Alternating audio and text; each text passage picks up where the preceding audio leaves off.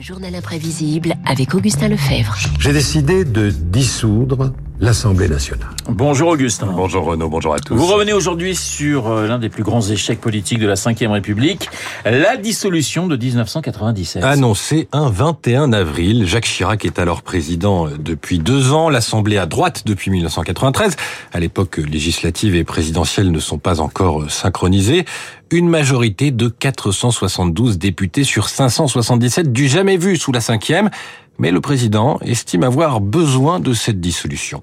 Cette politique commence à donner des résultats, mais ils ne sont pas suffisants. Ce n'est donc pas le moment de marquer une pause. Il faut au contraire, dès maintenant, aller plus loin sur le chemin des changements. Pour réussir, la France a besoin d'un nouvel élan.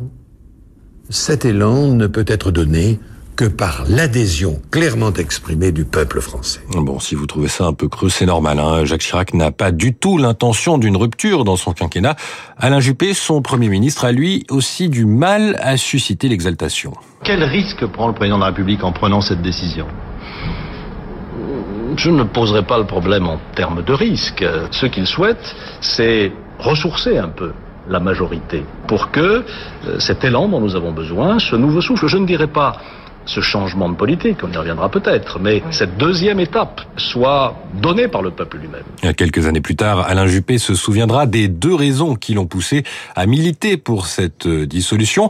La première est longue et technocratique, liée aux règles européennes. On a oublié que la France devait se qualifier pour l'euro en janvier 98. Et nous n'étions pas totalement prêts en termes de dette, en termes de déficit.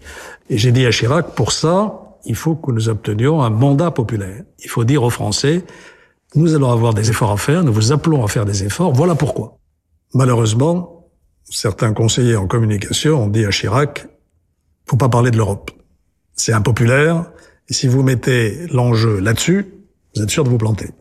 Exit l'Europe, qu'est-ce qui est resté? Rien. Et la seconde raison est bien plus courte. On était sûr de gagner. Le scrutin est fixé au 25 mai et 1er juin, et face à l'assurance du Premier ministre, les partis adverses relèvent le gant. Jean-Marie Le Pen, président du Front National. La dissolution chiracienne est un véritable hold-up électoral, une arnaque honteuse. Acculé, Chirac a donc décidé de sacrifier une partie de son énorme et impuissante majorité parlementaire. À gauche, on se lance rapidement dans l'organisation des meetings, exemple avec le socialiste Dominique Strauss-Kahn dans le Val d'Oise. Veillez à encastrer ce bazar là-dedans et à mettre le rideau sur le rideau derrière. Quelques directives, l'intendance suivra. Dominique Strauss-Kahn ici, c'est monsieur le maire. Au passage, un œil sur les photos des affiches électorales. Pas vraiment le temps de choisir. La dissolution prend tout le monde de court. Celles qui sont à l'extérieur sont bien, les autres sont partent. Et ce spécialiste des chiffres a sorti la calculette. Vous y croyez franchement à la victoire ou pas? Ah ouais, vraiment. Vous arrivez à le dire sans rire? Non, non, sans rire. Il n'y a pas de rire, vous savez. Les sondages, c'est pas tout, hein. Mais quand on regarde les sondages, on voit que la gauche et la droite est à un demi-point près. En une campagne, un demi-point, ça se rattrape. Il faut dire qu'en face, hein, on l'a dit, les enjeux ne sont pas présentés très clairement. La politique contre le chômage ne porte pas ses fruits. Et celui qui mène la campagne, eh bien, c'est l'homme de 1995. Je reste droit dans les bottes et je ferai mon travail. Une phrase prononcée en juillet qui s'appliquait à des soupçons de favoritisme liés à l'appartement de son fils, mais qui reste associé à la fin de l'année 95. Le gouvernement aujourd'hui, il se sent pas bien. Parce qu'un gouvernement qui négocie pas avec les organisations syndicales, c'est qu'il n'est pas bien dans sa tête.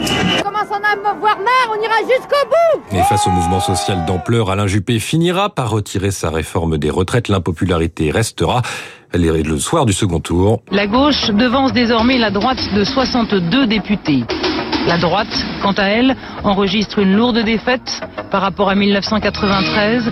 L'UDF et le RPR perdent chacun une centaine de sièges. Alors vous savez, Renaud, dans ces cas-là, hein, il y a un son Je dans sais. le genre d'imprévisible qu'on est obligé de passer. Voilà, vous connaissez, hein, une balle qu'on se tire dans le pied. La droite éparpillée façon puzzle, sortez le dictionnaire des synonymes, gifle, échec, fiasco, débâcle. Mais le président tente de faire bonne figure le 14 juillet. Je ne me dis pas du tout, j'aurais pas dû le faire, même si naturellement j'aurais préféré un résultat différent. Il aurait tout au plus si pu bien dire de son score. Je prendrai pas ce chiffre pour dire que c'est un échec. Ça n'a pas marché. Il faut plutôt se tourner vers les guignols pour avoir la vraie réaction sans langue de bois. Quel camp, mais quel camp, quel camp C'est Chirac, vous avez l'air un peu amer. Non, pourquoi? Je viens de prendre 15 millions de baffes, j'ai un peu les joues qui piquent. Mais c'est vivifiant. C'est vrai que c'est un revers personnel. Un peu, oui. Je voulais dissoudre l'Assemblée, J'ai dit sous la droite. À gauche, en revanche, on se réjouit. Lionel Jospin entre à Matignon. Troisième cohabitation. La gauche plurielle, alliance des communistes et socialistes, verts et autres votent les 35 heures, le PAC sous le congé paternité.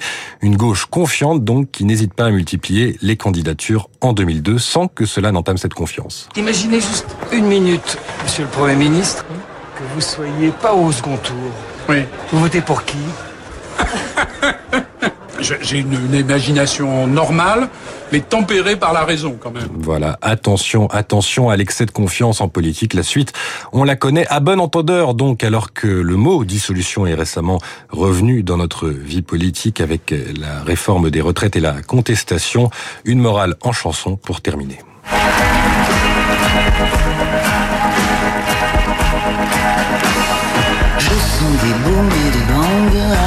Mon cœur blessé. L'amour comme un boomerang me revient des jours passés à pleurer les larmes dingues d'un corps que je t'avais donné. Attention effectivement à l'effet boomerang en politique. Le journal imprévisible signé Augustin Lefebvre. Il est 7h56 sur l'antenne de Radio Classique. Dans un instant, et eh bien c'est Pierre Fay que nous allons retrouver pour son décryptage.